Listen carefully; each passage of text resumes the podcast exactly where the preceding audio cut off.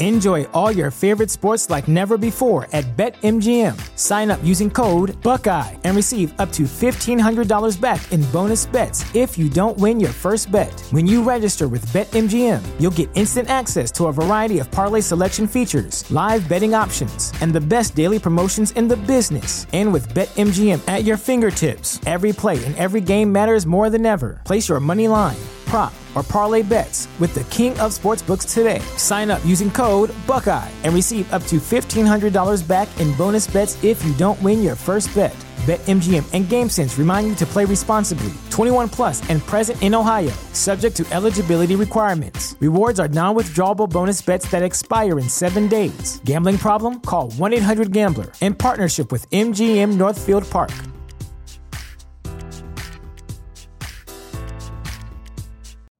You know how to book flights and hotels. All you're missing is a tool to plan the travel experiences you'll have once you arrive. That's why you need Viator. Book guided tours, activities, excursions, and more in one place to make your trip truly unforgettable. Viator has over 300,000 travel experiences to choose from. Everything from simple tours to extreme adventures and all the niche, interesting stuff in between. So you can plan something that everyone you're traveling with will enjoy. Real traveler reviews give the inside scoop from people who've already been on the experiences you're considering. So you can plan with confidence. Free cancellation helps you plan for the unexpected, and 24 7 customer support means you can travel worry free. Download the Viator app now and use code Viator10 for 10% off your first booking in the app. Find travel experiences for you. Do more with Viator.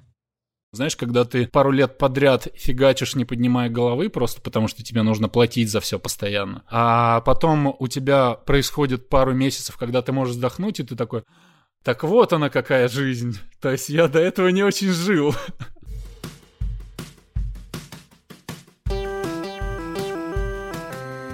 Привет! Меня зовут Кристина Вазовский, и это «Провал» — подкаст о ситуациях, в которых что-то пошло не так. Сегодня у меня в гостях писатель Алексей Поляринов. Совсем недавно у него вышел роман «Риф», который очень мне понравился. Поэтому я пригласила Алексея поговорить про то, что предшествовало этому успеху. Небольшая пометка. В этом эпизоде мы часто упоминаем место под названием «Рассвет». Это поселок в Ростовской области, в котором Леша провел детство и который он упоминал в книге. Так что не путайтесь и не пугайтесь, пожалуйста. Надеюсь, вам понравится сегодняшний выпуск. Поехали! Леша, привет! Привет! Спасибо большое, что сегодня пришел. Я очень рада тебя видеть, потому что я дочитала твой роман «Риф», наверное, в среду в прошлую, как-то так, совсем недавно. В тот же день, как я дочитала, я пишу тебе, потому что, наверное, «Риф» — это лучшее, что я читала в этом году, по моим ощущениям. А, спасибо.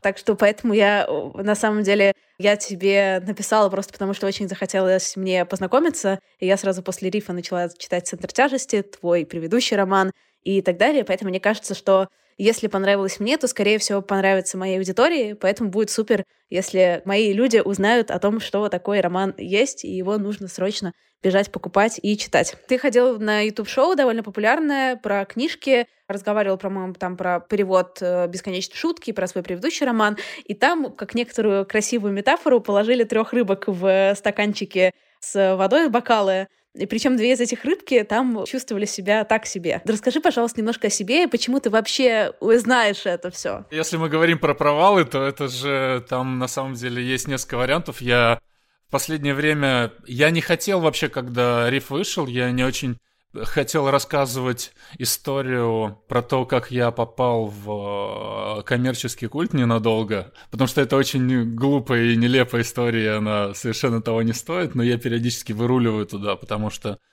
если совсем кратко, но потом скажешь, мы, может быть, вернемся, потому что эта история тоже про провал. В 2008 году я закончил Новочеркасскую мелиоративную академию, я получил диплом, с которым непонятно, что делать. Мне было, в общем-то, немножко стыдновато. Я жил с мамой, ничего не зарабатывал и не знал, что мне делать дальше.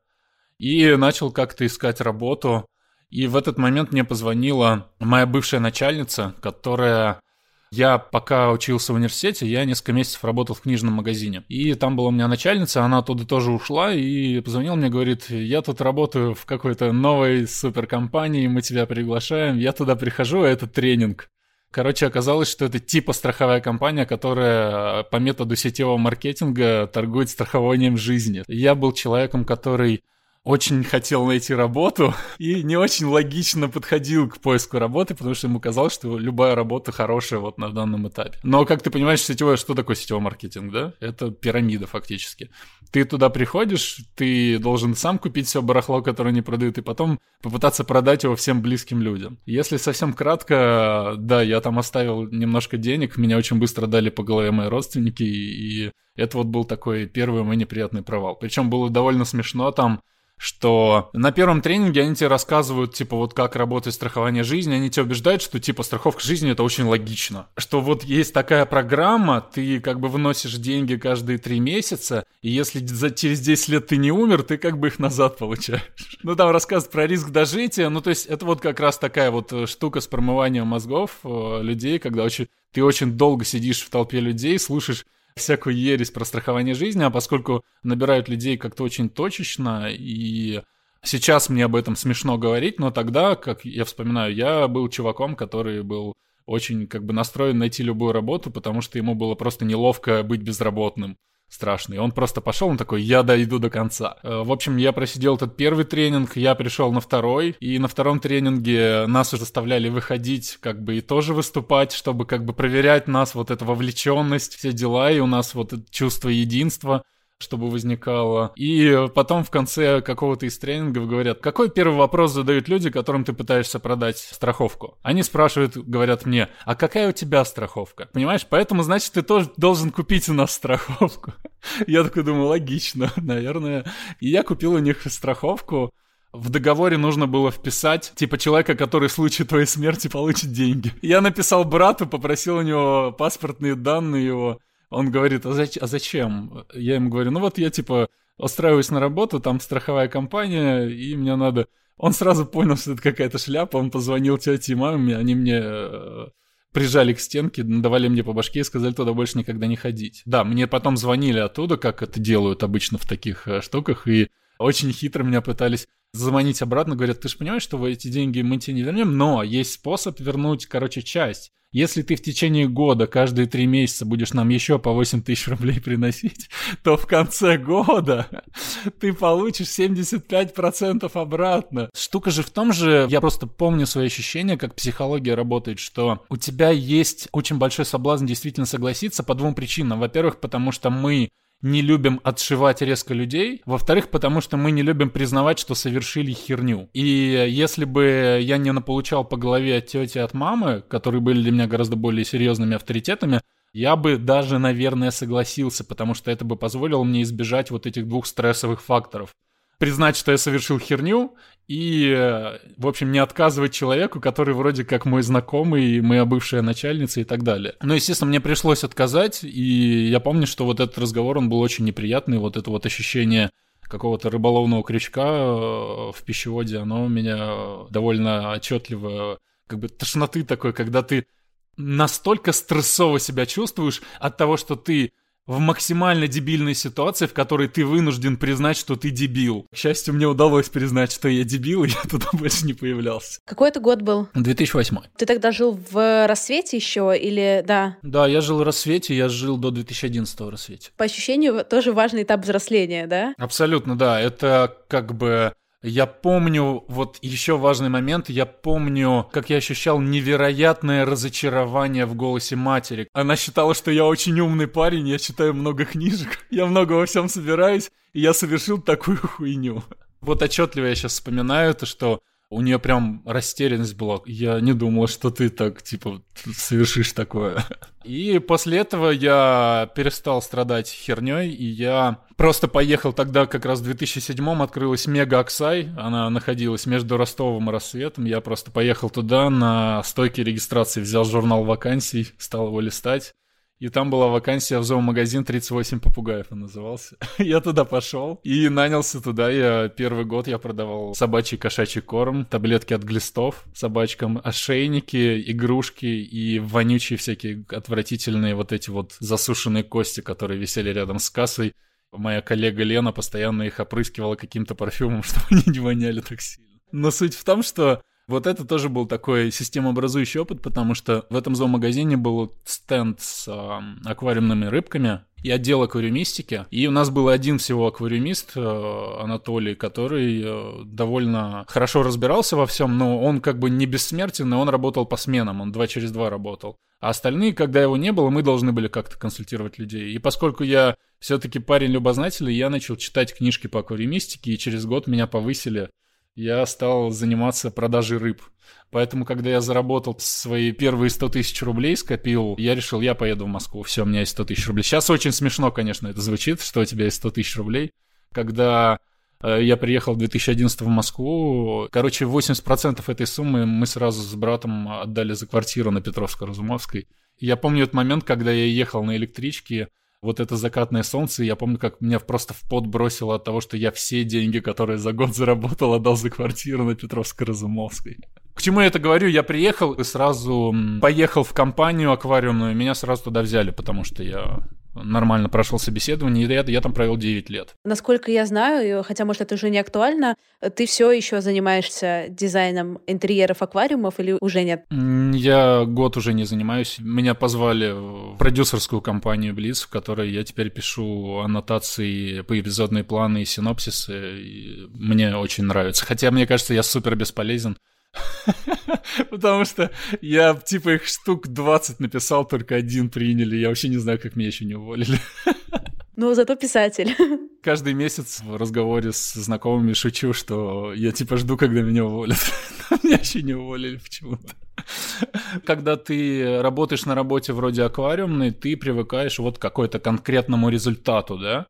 Я работал с аквариумом, я знал, что результат моей работы — это чистый аквариум, здоровая живая рыба, довольные клиенты. Ты поддерживаешь экосистему, ты работаешь. Ко мне не было в этом плане никогда нареканий, и тут я перешел на работу, где я, типа, первые 10, по-моему, синопсисов. По-моему, первую нормальную заявку я написал, которую приняли, это типа через полгода работы было. Как это вообще влияет на самоощущение? Ты сейчас так типа со смехом рассказываешь, это правда звучит как забавная байка, но как тебе, когда ты вот приходишь на какую-то работу, вроде связанную с текстом, и вроде, ну, то, во что ты умеешь, и через полгода принимая только первую твою заявку, все остальное в корзину. Знаешь, дело в том, что в писательстве, в принципе, такой же КПД. Точно так же примерно работает работа над романом, что первые полгода ты просто вслепую пишешь, и только когда ты наработаешь определенное количество вот этой руды словесной, потом ты такой, а, вот что я хочу сказать, я теперь знаю, куда писать, потому что первое время ты просто вслепую пишешь. А по поводу написания синопсисов по эпизодных планов, ну, во-первых, у меня, мне кажется, прекрасное начальство, прекрасные коллеги, которые абсолютно не токсичны, и мне никогда это не ставили в вину, и никакой грубости я не чувствовал. Вот от этого было легче, наверное. Если бы, конечно, я постоянно слушал какие-то претензии, я бы уволился сам, я бы сказал, ребят, я не могу. Типа вы меня просто вгоняете в депрессию, это ненормально. Но ничего такого не было, как бы меня наоборот поддерживали и до сих пор поддерживают. В этом плане мне повезло, наверное.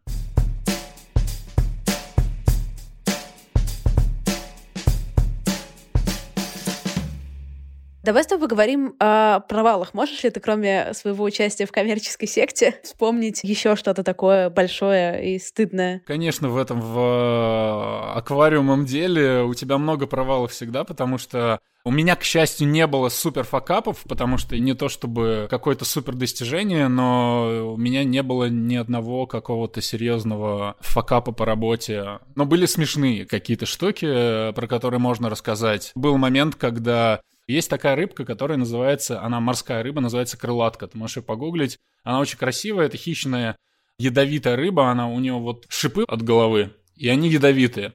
Ее проблема вести, потому что она прокалывает пакет. На тот момент, когда я там работал, в компании ферма находилась в Тропарево, а мне нужно было ее привезти на баррикадную в Москве. И клиенты, какой-то офис, у них там большой морской аквариум, они попросили ее. А это было зимой еще, что важно. И, а я без машины, я э, безлошадный. Я очень долго тянул время, потом стало понятно, что ты больше времени тянуть не можешь. Ты такой, ну ладно. Я поехал туда, я попросил мне завернуть эту крылатку. Естественно, предупредили, что это довольно плохая идея. Там, смотри, как это делается. Такой баллон, пакет, ее туда сажают в воду, наполняют его кислородом, заматывают газетой, потому что она обязательно пробьет первый пакет. И второй баллон еще натягивают, и все это в черный пакет еще. И вот в таком состоянии ты, я ее везу, а поскольку мороз, там типа минус 5, это декабрь, и я ее везу, я ее за пазуху себе в куртку, и я такой беременный еду в метро с этим пакетом, я приезжаю на баррикадную, прихожу к этим людям, они передумали, короче. Они такие говорят, она нам больше не нужна, она очень дорогая, мы сейчас почитали, что она очень хищная, я такой, я вам говорил это. Мне ее страшно жалко, что с ней делать, и я ее, естественно, надо вести назад. Пока я ее тащу назад до метро, она пробивает пакет, он начинает вытекать мне на штаны, температура минус 5. Я с мокрыми штанами иду и захожу в это, в э, вестибюль метро, и меня тормозят, короче, эти чуваки, не менты, а которые с проверяющими такие, а что это вы везете за пазухой? Я достаю, короче, черный пакет, я пытаюсь объяснить им что-то, они мне говорят, давайте мы просветим ее, типа, рентген, вдруг там что-то такое, бомба. Мы ее засовываем, короче, в этот рентген. И там, короче, едет, едет, чемоданы, чемоданы, и такая рыба проезжает. А, и я такой, видите, я же говорил, они такие, ну, прикольно. Расскажи, а что это такое, что ты, как ты этим занимаешься? Я такой, чуваки, она типа умрет через полчаса, пока я буду рассказывать. Но мне удалось их убедить, и это было фактически как э, русская версия в поисках Немо э, или спасти рядового Немо. Вода постепенно утекала мне на штаны, пока я вез рыбу в метро, и я постоянно боялся, что она меня, короче, иглой своей уколет, потому что там, типа, нервно-паралитический яд. Я реально, я представлял себе, я ехал, знаешь, и представляю, типа, в газете «Метро» завтра будет новость. А, на красной ветке нашли мертвого человека, короче, с рыбой за паз, ядовитой рыбой за пазухой. Причины выясняются, полиция выясняет причины события. Типа, возможно, речь идет о какой-то страшной секте, которая или это страшное какое-то самоубийство странное? Вообще, что самое сложное было в этой работе? Типа, что бесило? Для начала, да, я хочу сказать, что мне кажется, именно для интроверта это была вообще идеальная работа, потому что несмотря на то, что ты с клиентами типа должен постоянно общаться, на самом деле нет, да. Я, на самом деле, постоянно старался выбрать объекты, на которых мне не нужно ни с кем пересекаться, типа офисы, в которые надо рано приезжать.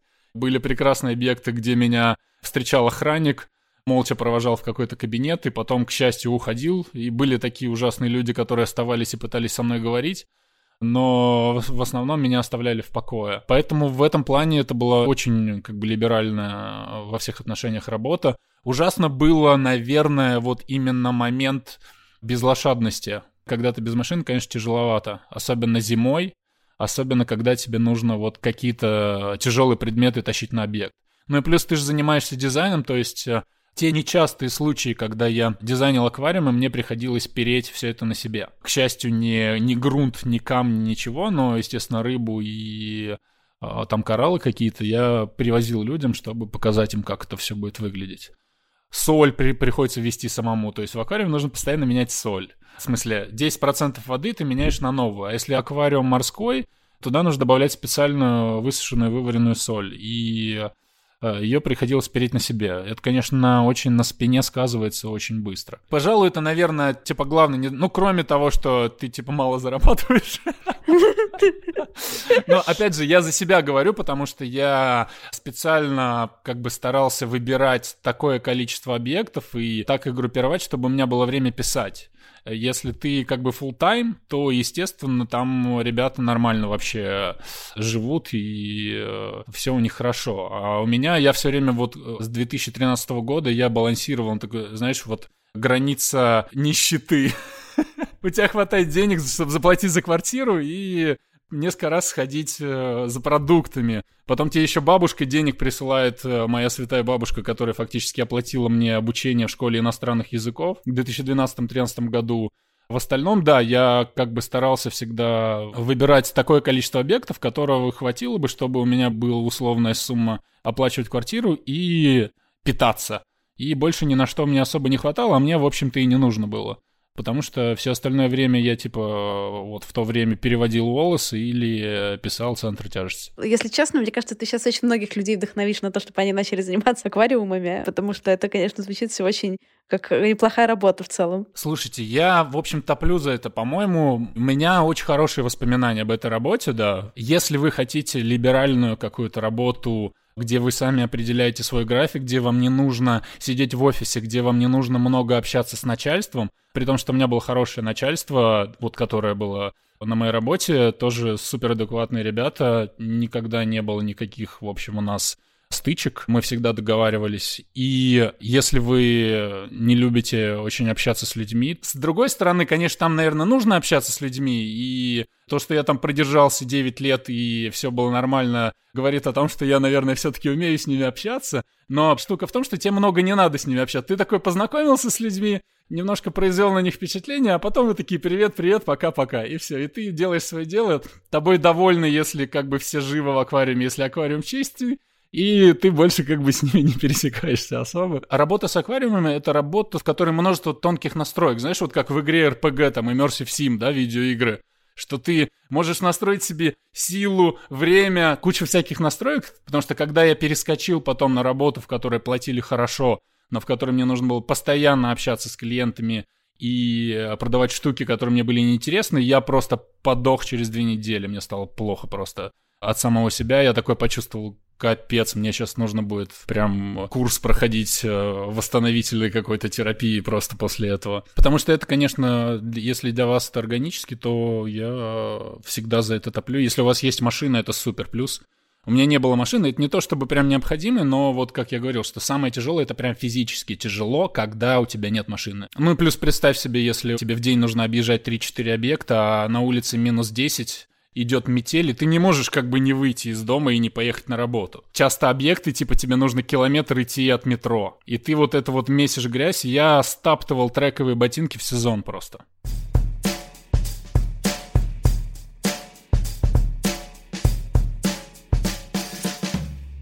Ты можешь рассказать немножко про рассвет, про маму? Была какая-то такая установка, что у тебя должна быть нормальная какая-то понятная работа, а вот это все писательство, это типа так. Знаешь, писательство в принципе никто не воспринимал как э, что-то такое, что будет э, чем-то, э, что будет приносить деньги. То есть э, этого в принципе никогда не было, это не подразумевалось даже, что это будет что-то основное. Это не подразумевалось, мне кажется, только вот когда вышел э, центр тяжести, потом вышла бесконечная шутка, э, мои родные такие, а, ты, а, То есть это все серьезно было. До этого, конечно, это всегда отношения нет, у меня, опять же, здесь нужно сразу оговориться, что мне и в этом плане с семьей повезло, что меня не было никогда такого, что, как, знаешь, там рассказывают некоторые писатели, которые добились успеха, они потом в меморах пишут, что их там гнобили, издевались над ними высмеивали их э, страсть и так далее. У меня такого никогда не было. Это максимум могут иронизировать на эту тему. А так даже я никогда на самом деле не думал, что это дойдет до, до такого уровня, до которого это дошло сейчас, честно говоря. А у тебя никогда не было амбиции сделать это каким-то образом постоянной работой? Или это вообще типа тебе не надо? С одной стороны, конечно, есть, но с другой стороны, это не то, чтобы я прям э, стремлюсь. Для меня это стало нормой в какой-то момент, понимаешь? Я Например, когда я там приходил, выступал перед студентами, и меня спрашивали, а как совмещать с работой, вот если не получается и так далее. Для меня это очень странный вопрос, потому что ответ на него всегда простой, ну, берешь и совмещаешь, ну, как бы это как когда люди спрашивают, знаешь, а как читать больше? А ты спрашиваешь, а зачем? Просто я читаю, потому что как бы я кайфую от этого, я получаю от этого определенную энергию, я этим заряжаюсь. Точно так же я пишу, потому что это страдание часто, но когда у тебя получается, ты получаешь э, в некотором роде такой наркотик, который ты не получишь нигде и никогда. Просто нужно до этого добраться. И ты понимаешь, что есть там price to pay. Но если ты реально не можешь себя мотивировать и э, найти время для этого, то у меня нету никакого рецепта. Потому что я пока работал вот с аквариумами, Я на этой работе так долго продержался, потому что там было очень свободное расписание, которое ты сам себе расставляешь. Меня мой старший брат пытался на более выгодную работу переправить, где была бы зарплата в два раза больше. Я сначала на это соблазнился, я пошел, а там нужно было торговать лофтовой мебелью. За две недели разговора с клиентами я просто выгорел сразу, я сказал, я больше не могу, и очень обидел брата тем, что он меня как бы туда подтащил, я очень быстро слился. В тот момент мне как раз пришел знаешь, вот это интересно бывает, когда ты долго-долго что-то делаешь, у тебя не получается, а потом ты что-то в своей жизни меняешь совершенно не связанное. И в тот момент, когда я перешел на новую работу, мне тут же предложили написать сценарий за гонорар и подписать договор на перевод бесконечной шутки сразу, типа буквально в три дня. И это было на вторую неделю моей работы. И я такой, окей, я понял, вселенная, я возвращаюсь назад свободное расписание и низкую зарплату, которая позволит мне э, выплачивать ипотеку, но при этом иметь свободное время там по утрам и по вечерам, чтобы э, заниматься тем, что я люблю. Ты часто бываешь в рассвете? Я там был в последний раз в 2012. Все еще живет семья твоя там? Мама там живет, да, она приезжает просто довольно часто. У нас вся семья тут. Мой брат и тетя, и моя сестра, и другой брат. Они все сейчас в Подмосковье, и мы к ним ездим периодически на выходные, а, и мама прилетает. Я в рассвете не был. Сложно сказать, мне почему-то туда не тянуло, и я немножечко побаиваюсь его, потому что это для меня это прям очень сильно прошлая жизнь, понимаешь? Это вот как тем более там все изменилось, и мне мама что-то там рассказывает. Стадион, на котором я вот играл в футбол, который тоже описан в, немножечко в романе, он там, его больше нет. Там теперь кадетский корпус. Школа, в которой учился, она теперь тоже кадетский корпус, она обнесена забором высоким место там, через которое я ходил, там какой-то памятник каким-то кадетам стоит, что-то такое. Я это все в Google картах смотрел, я вообще не узнаю это место. Это так странно, как это все поменялось там. Поля эти, которые были у нас за домом, э, в которых мы делали себе там штабы, когда в детстве и так далее, в которых мы играли, там теперь это все отдали частникам, там строят дома. Мне там мама присылала фотографии с балкона, там просто типа как коттеджи теперь. я такой, что происходит? А что тебя больше пугает? Сейчас поделюсь давай своим ощущением. Я выросла в квартире в Петербурге. Была старая шикарная квартира на Петроградке с высокими потолками, которую потом разделили на несколько квартир нам поменьше. Я как бы маленьких, да, я выросла в одной из этих квартир. Она мне в детстве казалась огромной. Она мне казалась, что там бесконечные гостиные, комнаты, потолки, все. И потом я туда приехала уже в подростковом больше возрасте, мы снова туда приехали, и оказалось, что это на самом деле дико маленькая квартира. Наслоились какие-то просто, знаешь, в мозге произошел абсолютный взрыв воспоминаний, почему я росла в каком-то одном абсолютно шикарном месте, а потом оказалось, что я это абсолютно какое-то не то место, которое я запомнила. И мне туда всегда было довольно сложно. Вот сейчас, например, там мы ее недавно продали, но довольно сложно возвращаться как раз потому, что не хотелось это все перебивать, эту какую-то магию. У меня в некотором роде в обратную сторону, потому что, мне кажется, тот рассвет, в котором я вырос, он, наоборот, развился, как в конгломерат какой-то превращается, он стал более современным, и поэтому вот тот рассвет, который я пишу, его не существует уже. И для меня вот, вот это, может быть, как-то меня триггерит, потому что я реально э, чуть боюсь приехать и абсолютно не узнать его. Когда, потому что там, когда я был совсем маленький, там только вот маленькие деревца высаживали. Сейчас мама мне присылает фотографии, там просто все заросло. И ты такой, вау, ничего себе, это столько, это время так идет, ничего себе. Ну и плюс э, люди, э, это же, в принципе, небольшой поселок, и мне даже, когда я там еще вот в 2010-м собирался уезжать, я сталкивался с какими-то бывшими одноклассниками, одногруппниками, и это всегда для меня было страшно неловко, потому что мы как бы мы не то чтобы общались и не знали, о чем говорить, да, а теперь я так представлю, как я с кем-то встречусь из э, одноклассников, одногруппников, мне это сразу становится неловко. Это тоже, наверное, нужно как- как-то для себя понять, почему. Смотри, это все звучит на самом деле очень-очень весело и задорно, но у меня есть некоторая гипотеза, что все равно, когда ты приезжаешь из какого-то небольшого города в Москву, когда денег мало... Или нет. Или нет, когда есть вот такая вот довольно тяжелая работа, ноябрь, московский, декабрь, это не всегда все очень весело. Плюс я, по-моему, когда готовилась, читала одно из твоих интервью, и ты там что-то говорил, что ты оторванный в Москве, уже живешь, э, оторванный от всего, какие-то фазы депрессии. Можешь что-то про это рассказать вообще? Ну, я типа 2014 год или 2013-2014 вспоминаю вот это, типа, мое дно личное было, потому что я просто работал на автомате. Я помню, что Это был момент, когда меня уговорила семья взять ипотеку. На тот момент у меня был написан нулевой роман, он был вообще никому не нужен, я его выложил в интернет. И это было такое вот э, время абсолютной бесперспективности и непонятно, что делать. Когда ты просто пишешь про книжки, читаешь книжки исключительно вот как бы в качестве борьбы с отчаянием и в качестве того, что тебе нужно что-то делать.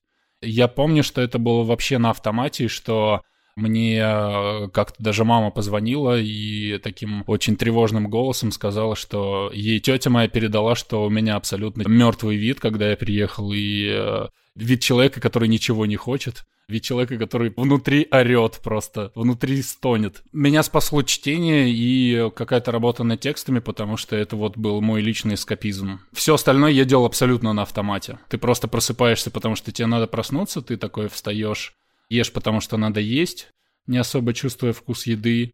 Вставлял в плеер, тогда вышел альбом Сигу Рос, который назывался Квикур. Он меня ассоциируется теперь с тем временем. И я просто его слушал. Я ездил, короче, какое-то время жил в Щербинке. Ездил от Щербинки до Царицына на электричке. Я работал, потом после работы я ехал. Опять же, я ходил в школу иностранных языков. Это тоже был, кстати, момент, который, знаешь, в некотором роде терапевтический, потому что опять же, для меня всегда был важен хоть в чем-то какой-то прогресс, и его давал э, вот э, работа над языком. После работы приезжал, и э, для меня реально было некотором роде отдушины. Я сидел в зале, там нас человек пять было, я там был самым ветераном, потому что люди, ну, знаешь, когда взрослый человек приходит изучать английский язык, но очень редко продержится дольше полугода. Они постоянно... Текучка очень большая людей. Я там два с половиной года, я там был ветераном. Все меня уже узнавали в школе. Все меня знали по имени, я всех знал по имени там. У меня сменилось, короче, штук пять преподавателей, потому что я туда пришел на Intermediate, я дошел туда до, типа, момента, когда нужно было сдавать кембриджский тест. И э, именно потому, что для меня это был момент, вот, хоть какая-то шкала прогресса, чтобы была, потому что в остальном никакого прогресса не было. Мне казалось, что это вообще все навсегда, что это никогда не закончится. Я помню, что у меня сестра напоминает, что у нас был какой-то момент, я его не очень помню, но что мы когда-то с ней в машине ехали, и у меня тоже было какое-то очень тоскливое лицо. Она спросила, что такое, и я сказал ей просто, что я не люблю свою жизнь. И она это очень сильно запомнила, и говорит, что ее, типа, это очень сильно задело. Она мне потом объясняла, что, типа, все будет хорошо, это не навсегда и так далее. А у тебя же абсолютное ощущение, что, как бы, вот этот момент, в котором ты застрял, это болото, ты в нем будешь вообще всегда.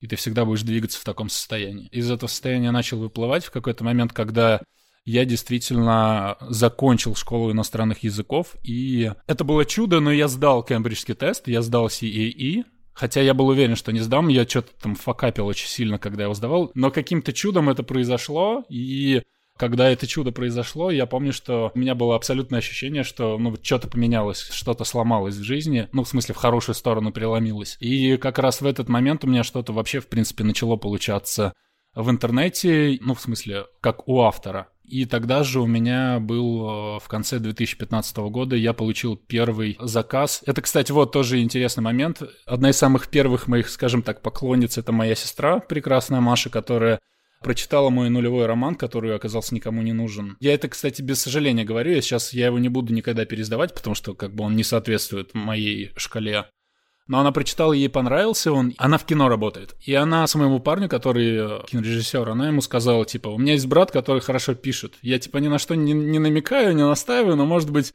у тебя будет какой-то вариант предложить ему что-то. И этот э, парень, который теперь мой друг, он э, однажды говорит, «А есть книжка Ивана Ефремова «Таиса Финская». Типа, он мне говорит, если ты сможешь написать по ней за три месяца сценарий полнометражного фильма, первый драфт, мы тебе заплатим денег, и тогда подумаем, что с тобой делать. И вот это тоже был какой-то прорыв, потому что мне заплатили хорошие деньги, и это позволило мне какое-то время реально практически, ну не то чтобы в отпуск уйти, работать на полставки с аквариумом, разгрузиться очень сильно. И вот этот момент тоже, кстати, оказался некотором роде решающим, знаешь, когда ты пару лет подряд фигачишь, не поднимая головы, просто потому что тебе нужно платить за все постоянно а потом у тебя происходит пару месяцев, когда ты можешь вздохнуть, и ты такой, так вот она какая жизнь. То есть я до этого не очень жил.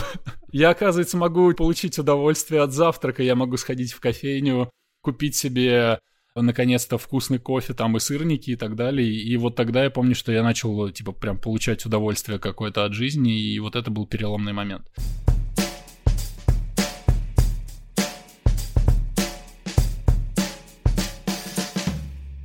Когда ты с кем-то знакомишься и тебя спрашивают, чем ты занимаешься вот сейчас, что ты говоришь? Я стараюсь увильнуть от этого вопроса, честно говоря, и э, отшутиться, но если по серьезу, я говорю, что я работаю в компании продюсерская. Меня просит начальство называть ее. Компания называется Блицфильм, да, и я там а, не то чтобы какой-то важный человек. Я все время стараюсь это говорить, потому что когда ты говоришь, что ты работаешь в кинокомпании, это звучит как-то, что ты, может быть, выпендриваешь или что-то в этом роде. А я, типа, пока у меня ни одного проекта нет реализованного, Слушай, я очень стараюсь. Я не считал, но типа больше 10, наверное, синопсисов я писал. Но если кратко, я говорю, что я чуть-чуть работаю в кино, вот так. Не говори, что я писатель. Нет, писатель — это труд, это что-то на стыке искусства и ремесла, но это не работа в том смысле, в котором мы понимаем, как э, вот ходить куда-то и где-то числиться, правильно? Поэтому нет, я никогда не говорю, что я писатель. Мне, может быть, даже неловко это говорить, потому что у меня к самому себе пока еще куча претензий по этой теме. И даже то, что сейчас Риф получает такое количество внимания, я такой, Черт возьми, мне кажется, эта книга этого не заслуживает. Почему про нее говорят? Я видела, что Галя Юзефович ходила на Урганта, да, рассказывала про, в том числе, твою книжку. Как тебе было? В этот момент? Честно говоря, про это спрашивают периодически, вот никак. Ну, то есть, мне это было ужасно приятно, я очень благодарен Галине. Но когда я проснулся и на следующее утро, и мы должны были ехать, опять же, в область к родственникам, четыре человека подряд у меня спросили, ну что, каково это проснуться знаменитым? На что я отвечал, блин, там даже не я был, там типа макет книжки 30 секунд показывали. А были ли какие-то проявления внимания на протяжении твоей карьеры, которые вызвали в тебе какую-то эмоцию? Типа, не обязательно приятную, но типа вау. Вот сейчас, да. Э, очень странно. Я стараюсь э, как бы на эту тему очень э, к себе прислушиваться и меня, конечно, комплекс, в общем, синдром самозванца очень сильно колбасит, потому что Риф показывает себя очень хорошо, ну вот с точки зрения издательской, агентской, да, и я этого вообще не ожидал. И я не ожидал, что будет столько вот, ну, ты написала, да. И еще там несколько людей, подкастов, которые я слушаю, которых я давно знал, они пишут просят об интервью, и со стороны, наверное, это выглядит... Вот это, кстати, тоже интересно, да? Со стороны это, наверное, выглядит как какая-то спланированная промо, компания, типа вы пиарите этого чувака и его книжку. А на самом деле это настолько все рандомно и случайно, и я, с одной стороны, ужасно благодарен и тронут вниманием, с другой стороны, я немного побаиваюсь этого, потому что когда книжка уже вышла, естественно, тебе хочется все переписать, Тебе кажется, что я так нафакапил, пожалуйста, давайте мы все откатим назад. Бррр, на полгода назад ревайн сделаем, я что-то допишу там, потому что ты никогда не доволен, конечно, тем, что ты сделал. Естественно, нужно постоянно э, одергивать себя и напоминать себе, где ты находишься, чтобы как бы не выпасть из реальности окончательно. Я стараюсь напомнить себе, что, наверное, это как бы схлынет через пару месяцев в следующем году. Я снова буду как бы обычной жизнью жить, я буду просто писать следующую книжку и так далее. Сейчас я не уверен, что я могу говорить. Хотя, наверное, уже выйдете одновременно. То есть э, пару дней назад мы э, разговаривали с Ириной Шихман, которую я там смотрю и интервью уже давно, и тут фигак, она тебе пишет, и она такая, я там готовлю вот такой проект, э, хочу поговорить про вашу книжку, ты такой, офигеть, что происходит вообще? Это ко всем вот этим штукам, к появлению на Урганте, к большому количеству рецензий, и отзывов читателей, как положительных, так и отрицательных. Я всегда, кстати, себя очень как бы настраиваю при выходе книжки на то, что 50 на 50 положительные отрицательные — это норм. Поэтому не то чтобы прямо как-то расстраиваешься или... Не могу сказать, что очень сильно задевают негативные отзывы. Негативные — это исключительно потому, что ты сам начинаешь немножко загоняться вот в эту сторону — может быть, я бы лучше бы получше эту книгу написал, если бы знал, что она будет столько внимания привлечет. Хотя, с другой стороны, это я сейчас так говорю, естественно, ты выкладываешься по полной. Это лучшее, что я мог сделать.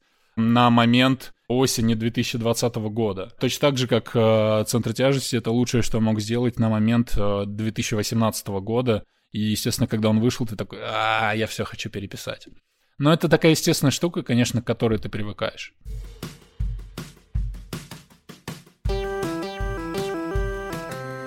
Спасибо, что дослушали подкаст до конца. Все ссылки в описании. По-прежнему очень радуюсь вашим отзывам. В Apple подкастах уже больше тысячи оценок. Увидимся на следующей неделе.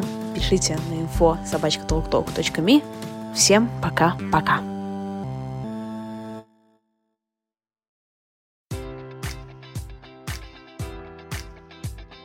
Enjoy all your favorite sports like never before at BetMGM. Sign up using code Buckeye and receive up to $1,500 back in bonus bets if you don't win your first bet. When you register with BetMGM, you'll get instant access to a variety of parlay selection features, live betting options, and the best daily promotions in the business. And with BetMGM at your fingertips, every play and every game matters more than ever. Place your money line prop, or parlay bets with the king of sportsbooks today. Sign up using code Buckeye and receive up to $1,500 back in bonus bets if you don't win your first bet. BetMGM and GameSense remind you to play responsibly. 21 plus and present in Ohio, subject to eligibility requirements. Rewards are non-withdrawable bonus bets that expire in seven days. Gambling problem? Call 1-800-GAMBLER in partnership with MGM Northfield Park.